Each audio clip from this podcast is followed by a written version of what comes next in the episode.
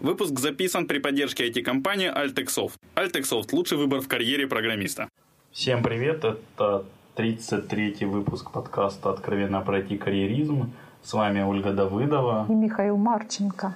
У нас сегодня запись на новом оборудовании, которое нам привезли да, из США. Мы вот. готовимся получать э, пинки и шишки. Да, мы его долго ждали. А, спасибо большое Андрею Хаврюченко из 42 кофейных чашек, который помог с доставкой этого оборудования, и Артура Руджалиеву из NUA, который помог с приобретением его. А теперь, собственно, перейдем к нашим гостям, к нашему подкасту. У нас сегодня в гостях Лиля Вершинина. Привет, Лиля. Привет, всем привет. А, как прошел день?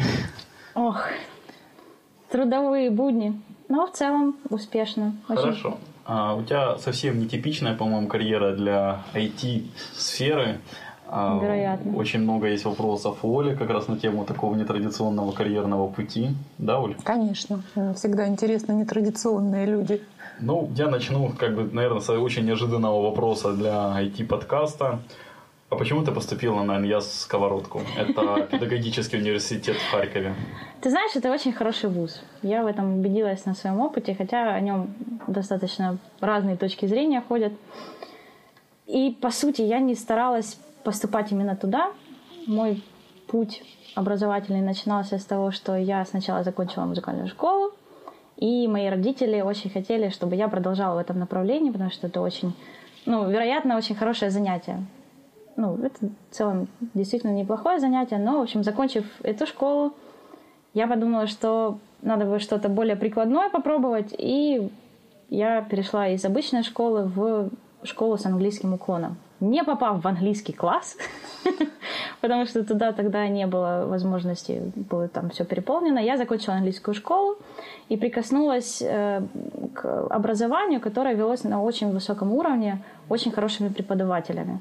Я поняла, мне это очень интересно, но в тот момент я заинтересовалась больше экономикой и пошла на подкурсы в университет, который занимался подготовкой кадров для, для экономической сферы. И, в общем, на протяжении всего этого времени я учила экономику, высшую математику и языки. Все равно к языкам тянулась, хотя я их вообще не знала. Вот. И поступив в этот университет, я поняла, что меня есть еще некоторое время, надо еще куда-то попробовать. И я просто на бум шла и готовилась, и сдавала экзамены. И меня в том числе взяли и на иньяс, на англо-немецкий иньяс в Сковороду.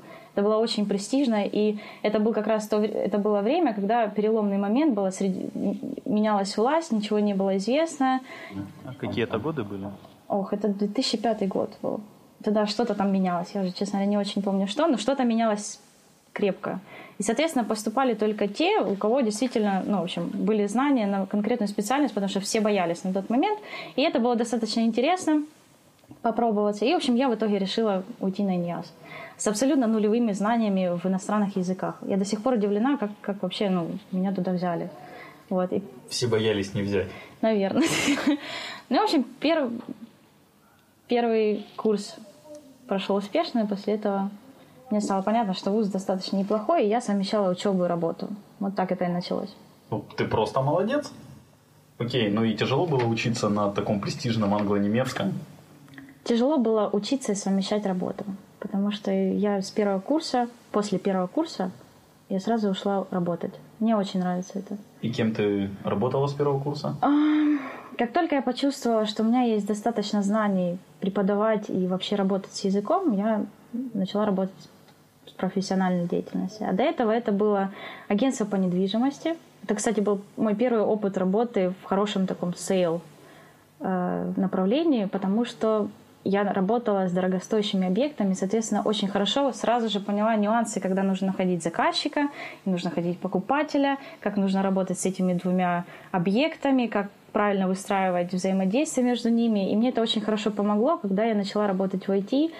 Я сразу понимала, что это приблизительно те же, те же ценности, и точно так же необходимо понимать потребности этих двух составляющих процесса. В общем, это было очень интересно. После этого я начала работать репетитором, это достаточно стандартно. Вот. Но это тоже очень интересно было.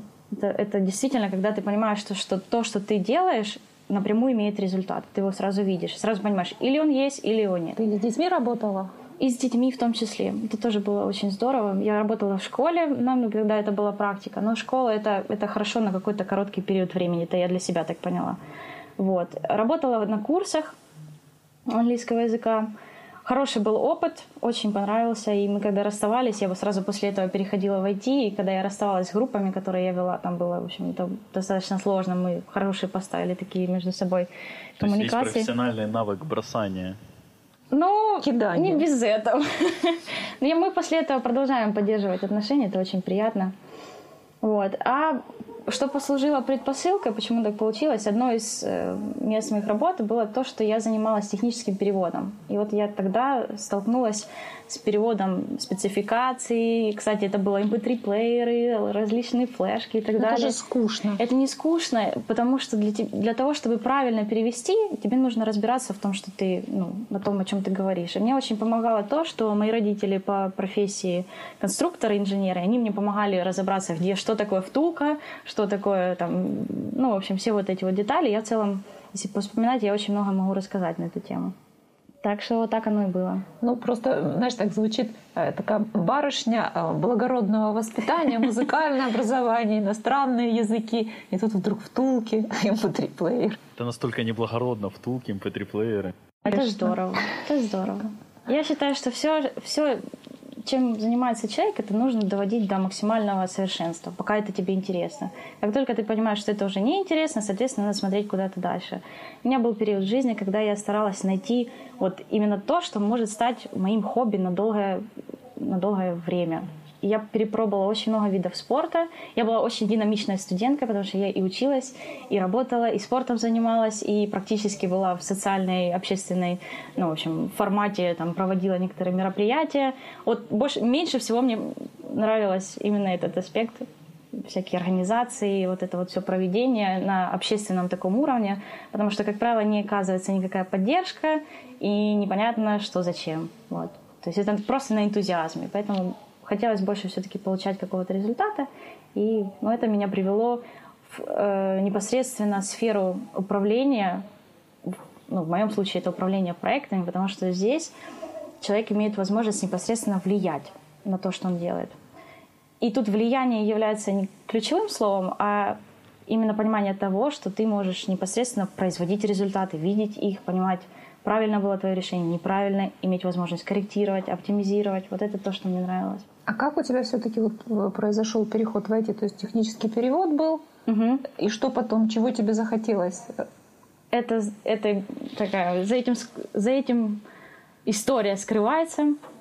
Дело было так. Я работала на курсах, и у меня одна из групп, корпоративная группа, занимались программисты. Мы познакомились, передружились, и у нас завязались очень хорошие взаимоотношения буквально с первого, с первого занятия. И после некоторого времени, приглядевшись ко мне, вероятно, они сразу же при- пригласили меня к себе. Но я в тот момент еще не знала, что, называ- что такое project manager, что конкретно он делает, почему он так называется и все, все остальное. И поэтому спасибо большое им, они очень много потратили времени и усилий, и желания вложить в меня, что же это значит. И плюс, ну, естественно, было с моей стороны достаточно много времени потрачено на осваивание и литературы, и опыта, и лучших практик и так далее, что позволило мне достаточно быстро ну, стартовать с позиции управления проектов. Очень помог, естественно, иностранный язык и умение коммуницировать. Я думаю, Слушай, пока мы не ушли в подробности твоей именно вот как карьеры project менеджера, мне просто интересно, а как у преподавателя, какое отличие в работе, в обучении ну, детей, там, обычных каких-то студентов и айтишников? Есть разница? Дети, люди, Прикладная айтишники. разница. Прикладная разница в том, что айтишники в большинстве случаев они мыслят рационально. Соответственно, с точки зрения подачи информации, им лучше это все чтобы это было структурировано. Это таблицы, это графики и так далее. То есть картинки и, и контекст для них, ну, как мне кажется, менее важен, как структурированная подача информации. Ну, аспект, на котором, я думаю, что каждому из айтишников есть смысл приглядеться, это, естественно, произношение, потому что они большее количество времени тратят на написание, но никто, правило, не проверяют то, как они это читают. Поэтому, как правило, слабое место у них это произношение. Миша, узнаешь себя? Да нет, я сейчас узнаю, что у меня слабое место и написание, и произношение. Ну, ничего. А насколько вообще, вот по твоему опыту, э, айтишникам вообще нужен э, английский язык? Я думаю, что это напрямую влияет на их становление как профессионалов. То есть любому айтишнику, вне зависимости от его там, статуса, уровня. Абсолютно. И чем, чем лучше он будет, тем, тем быстрее и статус будет меняться в лучшую сторону, и профессионализм придет, я считаю, быстрее. Потому что это, ну, это в два или в восемь или в двенадцать каждого по-разному количество раз, когда возможности увеличиваются. Чем лучше ты знаешь, тем больше у тебя возможностей. Это самое главное понять как можно раньше. И, и соответственно, тратить и усилия, и время на изучение английского языка, даже если это не нравится делать. Вот по себе могу сказать, что одного понимания мало. Очень тяжело иногда найти в себе вот мотивацию, когда это не нравится. Это задача преподавателя. Это, собственно, почему мне помогает сейчас в моей работе. В тот момент, когда я работала преподавателем, я научилась, э, как нужно мотивировать какие, какие необходимо говорить слова, как правильно необходимо показывать человеку, что это действительно необходимая вещь. И э, от этого много зависит. Сама мотивация это классно, когда это есть, это вообще идеально. Я не могу не задать теперь вопрос после такого твоего выпада. А как правильно мотивировать айтишников? Ну, например, вот Миш, вот он понимает, что английский ему очень необходим. Я жил да? в Швеции, я был в Дании, да. Филиппинах, я понимаю, ну, что это ну, очень Но нужно. он его не может выучить, потому что... Нужно интересно. понять, какая твоя цель, если они, какие они. И из этого... Will be freedom. Все понятно. Ну, если у тебя есть четко поставленные цели, если их нет, с них нужно начинать, потому что без этого все остальное будет более-менее бессмысленным. Если к этим целям каким-то образом привязано развитие, слышишь, да, развитие, улучшение там, и так далее, то в таком случае, изучая английский язык, ты напрямую идешь к своим целям. Вот, как минимум, если осмыслить факты из твоей биографии, ты можешь понять, что действительно это напрямую зависящие, зависящие факторы. Английский язык, твоя карьера, твое счастье в чем-то, потому что человек себя чувствует так счастливым тогда, когда у него все получается. Это важно. То есть это неотъемлемый компонент вообще. Я это понимаю. Э, Оль, э, я вот послушав сейчас Лилин ответ и вспоминая там подкаст с Пашей Ободом, с Пашей Кравченко, кстати, с двумя Пашами это проскакивало как раз, тема целеполагания. Нам нужно, наверное, отдельного специалиста по целеполаганию как-нибудь пригласить и с ним поговорить на эту тему. Ну, мы вот у Лили можем спросить кое-что, что кого-то еще ждать. Нет, я хочу целый, целый выпуск на эту тему. С Лилией мы пока поговорим на тему Лили. Ну да. Вот, слушай, а неприличный вопрос тебе можно? Да. А внешность, вот ты очень красивая девушка, она помогает в построении карьеры? Спасибо тебе большое, Миш. Я думаю, что явно не мешает. Вот. Но, но все равно одних внешних данных, я думаю, вы со мной согласитесь, все равно недостаточно. За этим должно скрыться. по крайней мере. Да, потому что угу. Либо человек но все равно мы рассматриваем с точки зрения, как хорошо работает данный сотрудник или данный человек. Мы говорим, да, хорошо, потому что мы видим результаты. Внешность не дает результатов. Внешность дает более плавный скачок, возможно, более динамичный старт. Ну, что-то, да, что-то делает проще mm в какой-то момент, но это ненадолго. Понятно. Слушай, ты вспоминала, что у тебя, ну, типа опыт sales это вот в агентстве недвижимости, да? Да, это один из первых. А у тебя был еще где-то опыт работы с сейлсом? Да, был очень хороший опыт. Я работала в рекламном агентстве на проекте Procter Gamble. Промоутером? А, это было, ну, не сказать, что точно промоутером, но было очень связано. Я работала консультантом, в том числе, ну, работая с промоутерами. И что мне помогло, работая там, это то, что там была очень хорошая поставлена база тренингов. Я могла достаточно квалифицированно оказывать консультации и обучение проводить по, например, пятиступенчатой системе продаж. На тот момент очень мало моих сверстников знало примерно, что это такое. И в любом случае эта модель помогает просто в ежедневном общении. Даже если я не продаю конкретный предмет, мы каждый день сталкиваемся с продажами своих идей, своих решений, самого себя в какой-то момент, как бы это, может быть, прозаично не звучало. Вот. Но это очень помогло мне прийти к пониманию того, что правильный подход, плюс коммуникативные данные, плюс, возможно, какая-то харизма, но это спорно, естественно, будет помогать настраиваться на должный лад с покупателем либо продавцом и таким образом проводить какие-то сделки. Ну, то есть на, насколько ты себя успешно позиционируешь, в общем-то, зависит целиком от тебя. То есть абсолютно. есть инструменты, есть методики, берешь их в руки, осваиваешь абсолютно. и станешь абсолютно успешным. Я считаю, да. Угу. Все, все в руках самого человека. Естественно, хорошие, удачные стечения обстоятельств это только, только помогает. Но все равно основное это то, как сам человек себя чувствует, себя ведет, как он развивается, и, ну, конечно, его подступки. Это о многом говорит а скажи, пожалуйста, вот давай коснемся такого аспекта. То есть, когда мы коммуницируем, очень важно нам уметь разговаривать, красиво разговаривать. Да. Для чего? Для того, чтобы четко донести свою мысль. Да, безусловно. Как это выработать? То есть, очень часто же бывает, что в мыслях мы Хаос. такие вот все замечательные, а сформировать из этих мыслей какое-то красивое предложение, это уже вот труд – я, я абсолютно согласна, это действительно труд, и я считаю, нету человека, который мог бы похвастаться тем, что он является экспертом в данной области.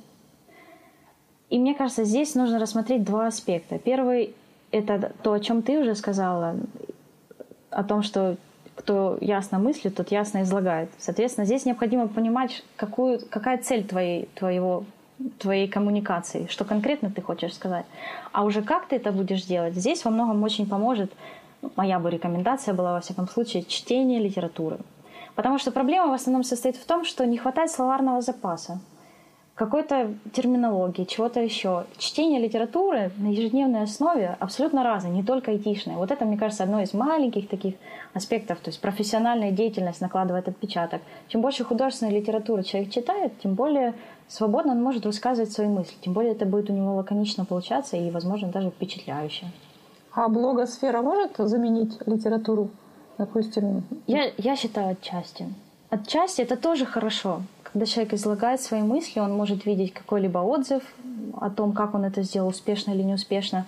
Но учиться мудрости все равно будет помогать литература. Как делать правильно то или иные вещи уже давно описано. Ну, в том или ином источнике, осталось только его найти. Вот мое, мое а, мнение. А еще такое, э, такая часть коммуникация, да, как вот уверенность коммуникации. Да. Как ее приобрести? Как, у тебя есть свой рецепт? Как быть уверенным на людях? Даже если там, тренировка. трясется все на свете.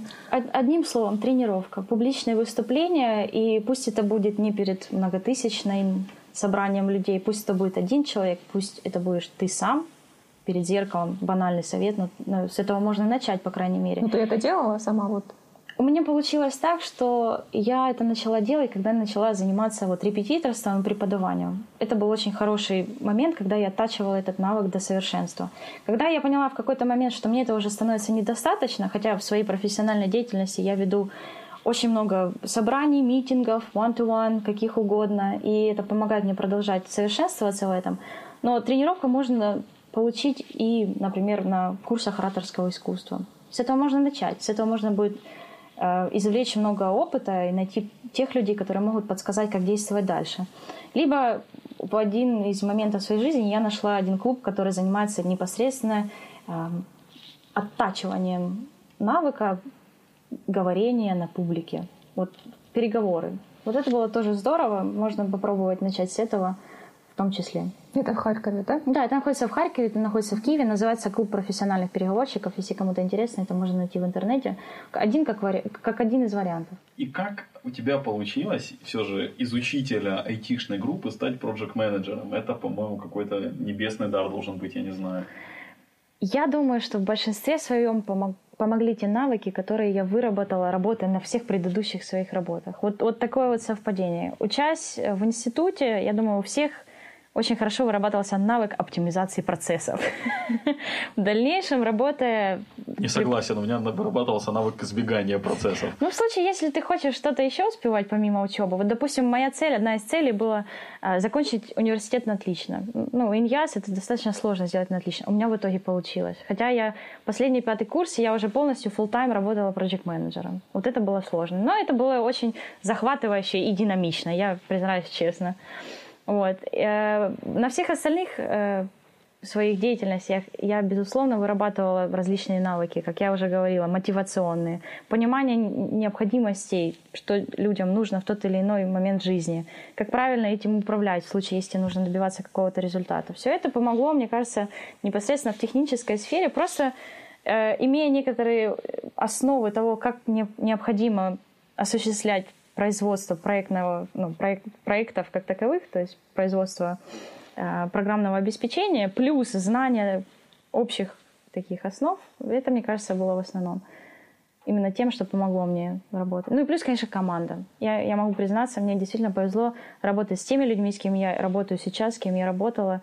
Я по максимуму, по максимуму старалась брать опыт, советы, знания, навыки. И мне кажется, это чем дальше, тем больше мне помогает в моей жизни. Так что этим во всяком случае, не стоит пренебрегать, это точно. Ты команду сама себе набирала? В этот, на текущий момент? Угу. На текущий момент я работаю в команде 32 человека, и я пришла туда уже на... Слушай, правильное количество айтишной команды. Ну, а что, да. Следующее будет 256. Вот. И, в общем... Амбициозно. Я думал, 64 все же. Нет. Э, и так получилось, что я уже пришла посередине становления этого коллектива. Вот. И на вторую часть, когда мы проводили набор ребят, то да, я имела влияние, я смотрела о том, как этот человек подходит, не подходит. То есть для первой части, э, ну, на первой части ты получала авторитет, а на второй уже... Не совсем так. Произошло э, следующим образом. Человек, который э, начинал сетапить офис, э, он просто уехал к себе на родину, вот, и на его место пригласили меня. Таким образом, я просто не застала период, когда формировалась команда ну, из самых первых э, сотрудников. А есть какие-то глобальные принципы, да, по которым вы вот э, набираете друг друга, подходите друг к другу, притираетесь? То есть есть ли какие-то критерии, вот без которых никак? есть... Да, обязательно. Угу. И, из тех критериев, без которых мы явно не возьмем к себе, как бы это ни казалось банальным, это все равно будет личностные качества. Потому что группа людей — это живой организм. И здесь нужно понимать, что изменив одно из звеньев, ты можешь нарушить абсолютно всю систему. Соответственно, если человек проявляет уже некоторые качества, которые заставляют меня либо моих коллег насторожиться, скорее всего, я к такому человеку тоже ну, проявлю повышенное внимание и постараюсь либо узнать, почему и что стало причиной, либо, скорее всего, мы просто будем как-то пытаться, ну, возможно, находить другого сотрудника. Но нам повезло, и мы практически не встретили тех людей, от которых нам бы хотелось совсем вот отказаться. И это мне еще раз подчеркивает мое твердое убеждение в том, что люди, которые работают в этой сфере, являются одними из самыми самых-самых. А почему я могу ответить на этот вопрос сразу? Потому что это именно те люди, которые являются развивающимися, они стремятся к этому, они энтузиасты, они сконцентрированы на своей работе, то есть от них зависит только именно тот пласт, и они должны нацелены быть только на него, результативные, и много других эпитетов, которые я могу сказать, что действительно с этими людьми вот без исключения. Всегда будет приятно работать. Это здорово. Ты заговорила про развивающиеся в разные стороны и все такое. Мне Я про стороны не говорила. Я тебя добавил, простите. А, мне вспомнился такой нюанс, что в конце июля а, в компании, где ты работала, в Харькове проходил хакатон, угу. на котором ты принимала участие. Да. И как тебе вот работа такая с, энтузиа... с энтузистами, только на энтузизме? Ты знаешь, очень хорошо. И ты вроде тогда планировал даже программировать. Вот не помню, у тебя получилось или нет, то что я... Я момент... занималась э, user interaction дизайном. Это было тоже очень интересно. Я, насколько было в моих способностях, я пыталась продумать интерфейс и логику э, воздействия на различные функциональности приложения. Ну, что-то получилось, а что-то просто мы уже уснули под конец, потому что хакатон вещь такая. Но я могу сказать, что это был очень позитивный опыт.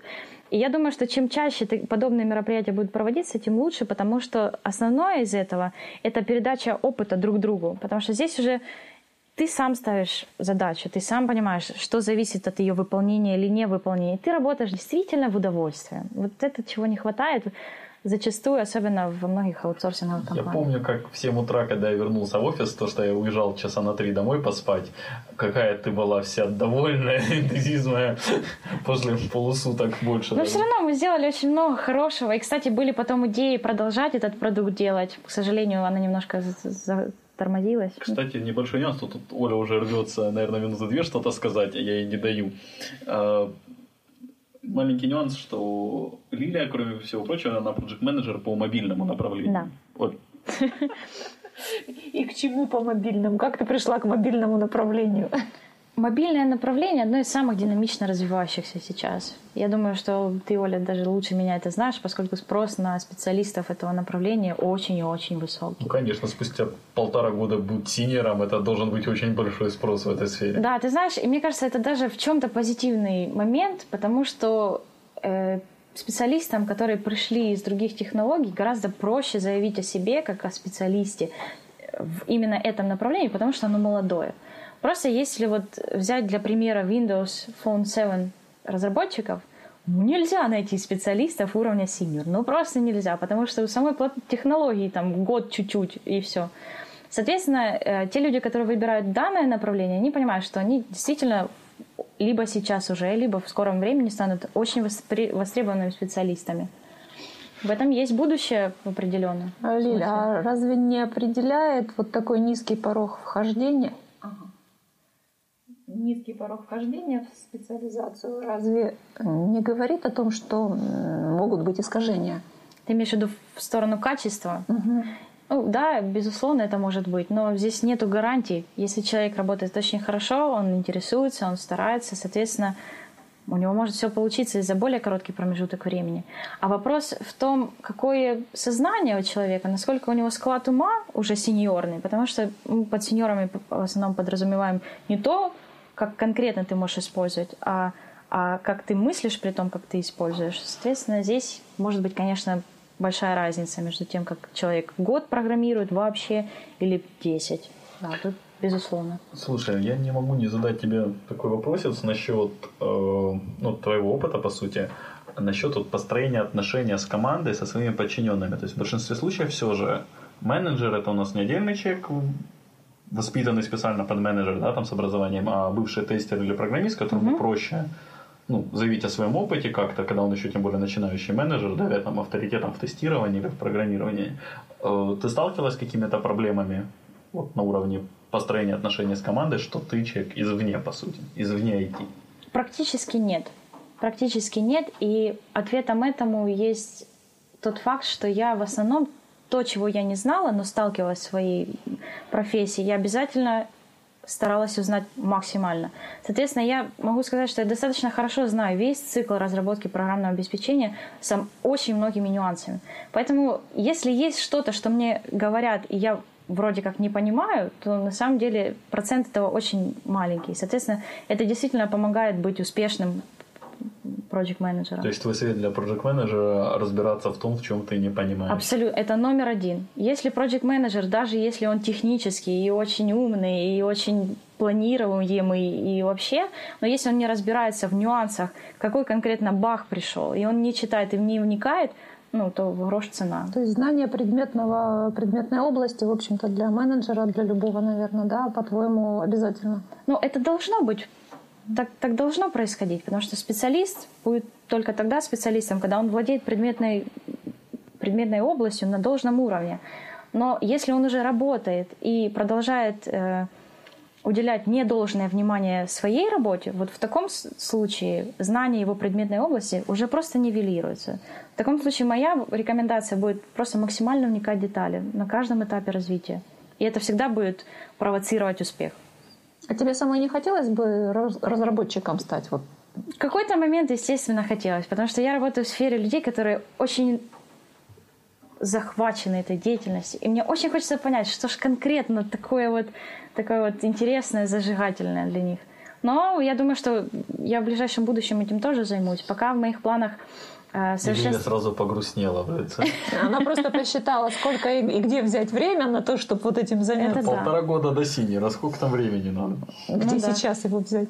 Сейчас я планирую заниматься усовершенствованием в области управления.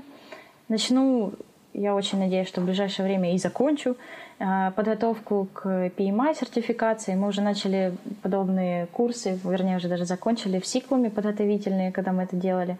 Вот. Но никто, я так поняла, еще по результатам э, не стал сертифицированным PMI специалистом. Вот. Я надеюсь, что в ближайшем будущем эта моя цель осуществится.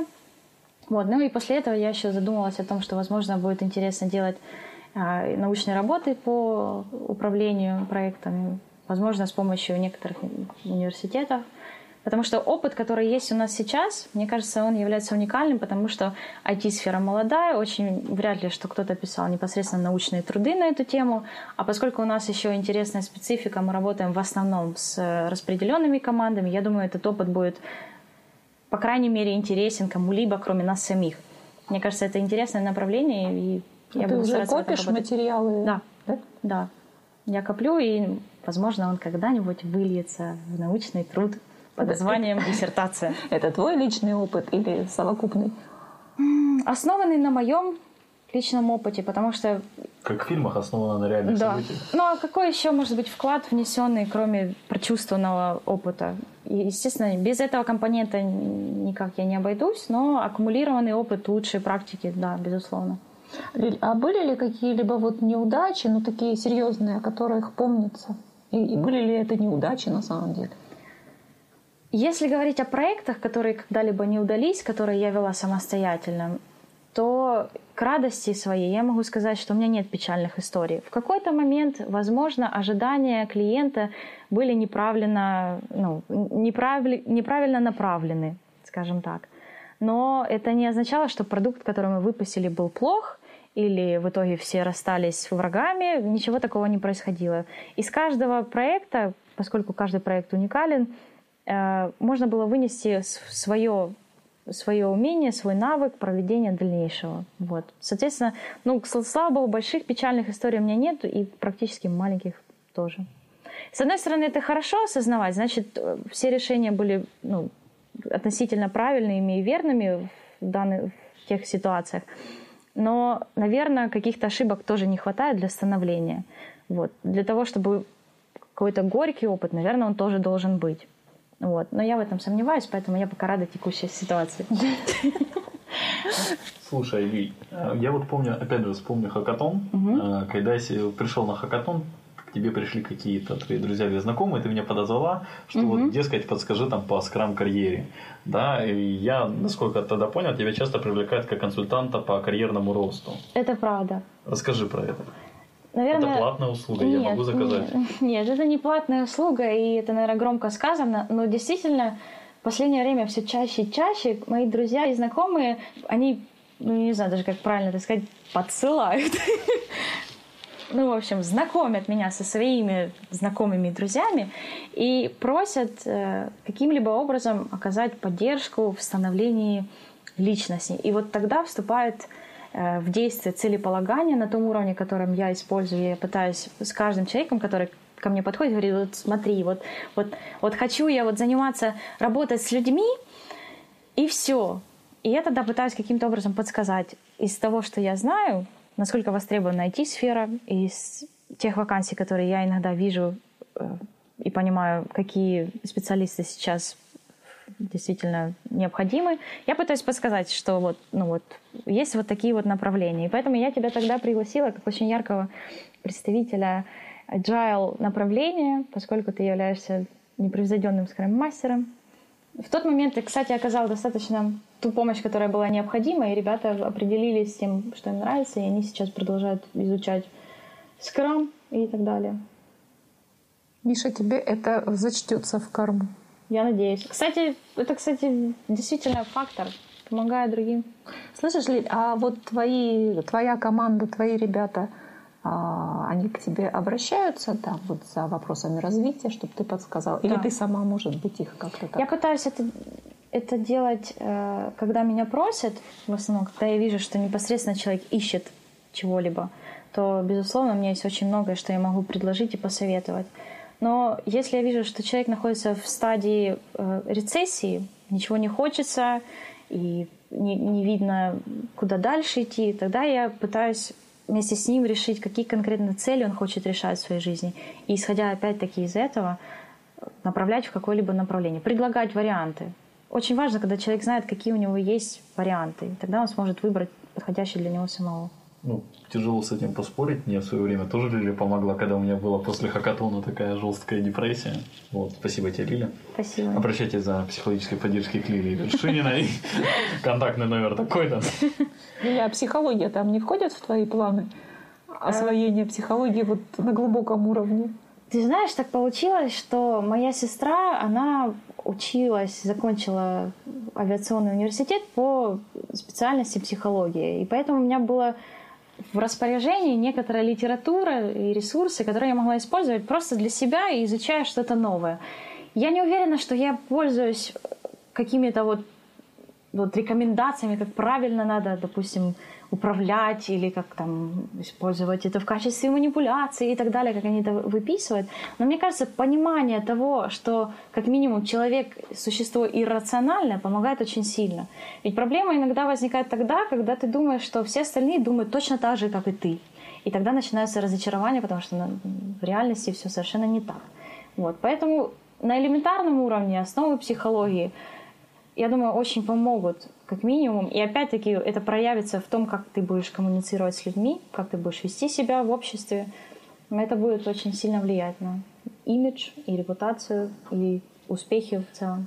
Помню, как Довгополый на одном из своих семинаров, может, это я уже говорил в каком-то из подкастов, а, говорил, что сам конец подка... э, подкаста. Конец стартапа наступает в тот момент, когда основатель стартапа, основная его движущая сила, думает, что он знает, о чем думают его потребители. В этот момент проект умирает. Хорошее замечание. Хорошо. А давай тогда подходить потихоньку к концу. Наше время подистекает. Теперь я в новом софте вижу как раз именно время, а не комбинации. А какие ты две книги посоветуешь нашим слушателям? Да, ты много сегодня говорила о литературе, о чтении. Если задача стоит э, развить какие-либо навыки в профессиональном отношении, мне кажется, нужно исходить из основополагающих книг по, той, по тому или иному направлению. Но мне кажется, в любом случае очень помогут книги по общемотивирующим понятиям. Например, такие как э, «Законы победителей» Бода Шефера. Я считаю, это должна быть настольная книга каждого из каждого из нас. Действительно, это, это то, что будет помогать всегда мотивировать на дальнейшие действия. И тому подобная литература, которая достаточно широко распространена, к примеру, Брайан Трейси «Как достичь успеха». И, и мне кажется, если человек читает подобного направления литературу, он все равно так или иначе становится ближе к своему собственному успеху. То есть это опять что-то близкое к целеполаганию, да? Да. То есть если вы хотите достичь цели, разберитесь в целеполагании. Абсолютно верно. Замечательно. Тогда вот тоже последний вопрос, по сути. Что ты пожелаешь нашим слушателям? А, кстати, вот, может, у тебя есть какие-то вопросы, то я тебя так не спросил. Оля молчит и выразительно кивает головой, что нет. Пожелания нашим слушателям. Мне бы хотелось пожелать, чтобы каждый из наших слушателей пытались достигать максимально в своей жизни. То есть мыслить непосредственно сделанными задачами. В таком случае, работая на 110%, достигая как можно больше в жизни, человек чувствует себя максимально счастливым. Мне кажется, это самое важное. Большое спасибо тебе, Лиля, что ты к нам пришла в этот поздний час записаться в нашем вечернем шоу. Вам спасибо. Всем спасибо. Всем пока. Все комментарии и пожелания на шаме 13 собака Пока-пока. Выпуск обработан и записан на студии звукозаписи Дома Про.